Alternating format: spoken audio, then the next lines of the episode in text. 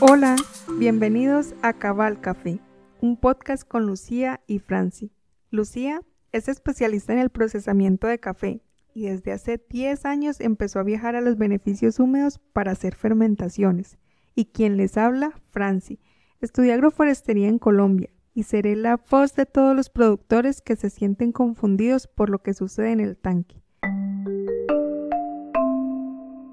Bienvenidos a un nuevo episodio. Entonces, hablemos un poco, Franci, eh, de por qué se llama este podcast Cabal Café. Esa historia es bien interesante porque todo sucedió en ese primer viaje que hicimos juntos a Guatemala el año pasado, donde la calidad humana de los chapines se quedó muy, muy marcada. Y cabal fue esa expresión que reflejaba perfecto lo que es el podcast, una conversación de café entre amigos. Y qué mejor que poder traer un poquito de la cultura guatemalteca hasta aquí. Cabal. Entonces. Cabal. Entonces, ahora sí entremos en materia. Hoy hablaremos sobre cómo influyen las condiciones ambientales en la calidad de nuestro café. Cuando uno conversa con los productores Lucía, una de las preguntas más frecuentes es cómo proteger la calidad de la cereza desde la recolección hasta el beneficio. Entonces, el objetivo es bajar la temperatura durante el transporte de la cereza eh, del campo al beneficio, en cualquier manera, y puede ser como destapar un camión cubierto o cubrir uno que está totalmente expuesto. Eso, va a depender en cada situación o cada, como cada clima. Y después, cuando la cereza ya llega al beneficio, otra vez pensar en bajar esa temperatura. Y Muchas veces si un productor no va a procesar o no puede procesar el mismo día, eso es algo que que sucede donde yo vivo y en este beneficio se cosecha durante el día. La cereza llega al beneficio como a las 4 o 5 de la tarde, pero no se empieza a procesar hasta el siguiente día, hasta las 7 de la mañana. Entonces pasa como 12 o 14 horas eh, en el beneficio antes de procesar.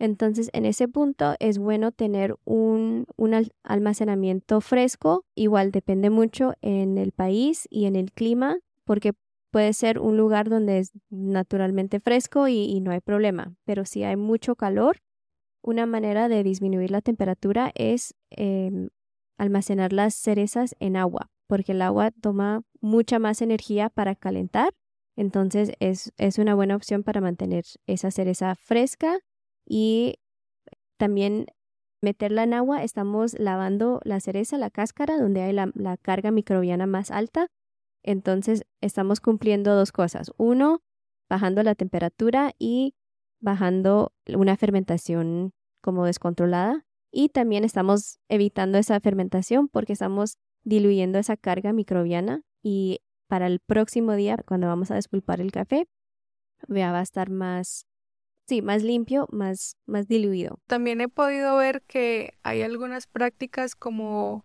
la aplicación de químicos para disminuir esa carga microbiana y no sé qué tan necesario o tan recomendable sea para la fermentación.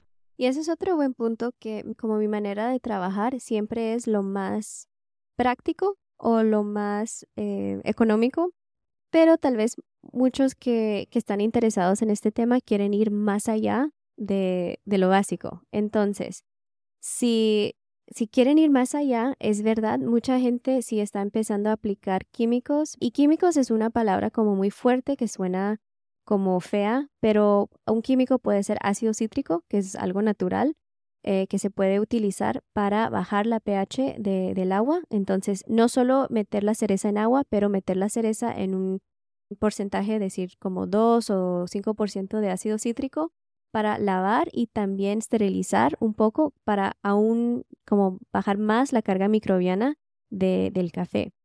Otra manera de lograr eso es, eh, yo trabajé con una finca en Hawái donde tienen la, finca de café, el beneficio al lado del mar y pueden aprovechar de agua del mar, que es agua salada. Entonces ese nivel de sal también es antimicrobial y se puede utilizar. O también hay lugares donde tienen como luz ultravioleta para esterilizar el agua y también la cereza.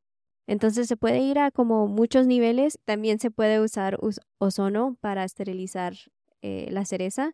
Eso es un método que me encanta y que es muy común en el mundo de vino. Casi todos los vinícolas tienen su máquina para limpiar los tanques y limpiar todo con ozono, eh, pero es muy costoso. Entonces, en el mundo de café tal vez no es, eh, no es muy práctico, pero puede ser que algunos beneficios sí, sí lo logran. Pero es para decir que una manera no es más correcta o mejor que las otras, es solo como usar lo que está disponible y ver, como hablamos al principio, tal vez este no es como el punto más crítico, es bueno analizar su proceso y decir, tal vez ese es un punto donde estamos perdiendo calidad o tal vez es otro. Entonces, no empezar a arreglar o cambiar todo antes de analizar todo el proceso. Y una anécdota para contar es que alguna vez estábamos procesando café en la finca y de repente cayó una tormenta eléctrica, un rayo abrió el motor de la despulpadora y nos quedamos a mitad de camino con un montón de cereza por procesar. Era uno de esos días pico de la cosecha y siguiendo pues el protocolo para lograr la calidad nos pusimos a pensar y a evaluar cuál era la solución en ese momento pero tener esa confianza es muy importante sobre todo cuando no hay más herramientas a la mano y, hay que decidir muy pronto. No, y ese es un muy buen punto, porque yo solo estaba pensando como en el protocolo eh, normal del día a día, que aquí, aquí en Guatemala tenemos el café que llega a las 5 y no se procesa hasta el siguiente día. Y eso es siempre, eso es fijo. Pero como dices, hay muchas veces que, que pasa algo, que el camión se arruinó, que no llegó, que pasó mucho tiempo en el campo o que eh, la máquina se arruina o se va la energía, muchas, muchas cosas. Y también me hace recordar a Cecil, que, que llegó, eh, un productor de Jamaica, que llegó al FTC en, en Colombia que hicimos, y él estaba compartiendo que eh, a él le, le, pasó la misma cosa, que llegó toda la cereza y después se fue la energía y no pudo despulpar el mismo día, que es el protocolo de él, y no sabía cómo eh, salvar su, su, fruta.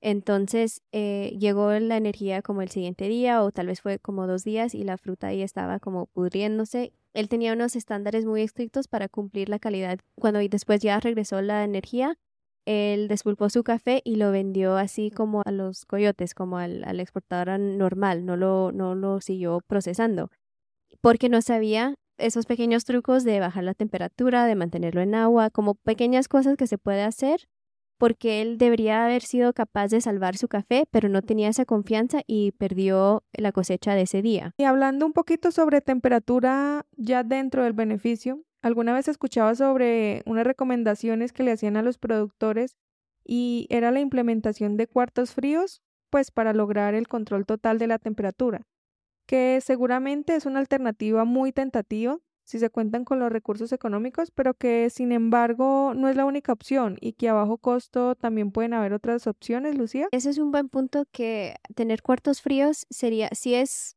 em, por ejemplo, otro cliente en El Salvador tiene otro negocio, tiene como otro producto que maneja, entonces él tiene acceso a cuartos fríos y después que escuchó que fermentaciones a temperatura baja, pueden tener mejores resultados, él empezó a procesar su café en un cuarto frío, porque ya lo tenía. Entonces no era como una gran inversión, no era algo de cero, era algo que ya tenía disponible y tuvo súper buenos resultados con su café. Pero para otros que suena como una inversión muy grande o tal vez no tienen acceso a esa energía, es un gasto muy alto. Otra manera de controlar la fermentación es agregando una cepa conocida que funciona muy bien a una temperatura muy alta se puede evitar esa inversión de cuartos fríos y se puede lograr controlar la fermentación, tener buenos resultados así consistentes por el precio de levadura. Y para compartir, el precio del costo en Centroamérica está a como 5 centavos la libra. Es un costo, dependiendo en como tu punto de vista, le digo digo 5 centavos y algunos dicen, wow, qué barato. Y otros se pues como que les quiebra la cabeza, dicen, no, eso es imposible, es un costo demasiado alto. Entonces depende, pero solo para compartir, como 5 centavos la libra. Y para mí, comparado con la inversión de cuartos fríos, es bastante económica, pero también depende de la situación de, de, cada productor. No, y es bien importante poder conocer el costo aproximado de estas levaduras o por lo menos tener el libro abierto, conocerlo y así poder evaluar y definir si podemos implementarlas en nuestra finca. Hoy tenemos una pregunta muy interesante de parte de Rubiela Hernández. Ella nos escribe desde el Valle del Cauca, Colombia. Es una productora tradicional, pero que está iniciando en el mundo de la especialidad. Y su pregunta es si teniendo en cuenta los efectos del cambio climático de los últimos tiempos, la variación entre rangos de temperatura ambiente pueden afectar la consistencia de su café de una cosecha a otra. Sí, la respuesta corta es sí. Eh, cuando hay diferentes eh, condiciones, si hay más lluvia, menos lluvia, más calor, menos calor, todo eso influye la identidad de los microbios que están presentes para la fermentación.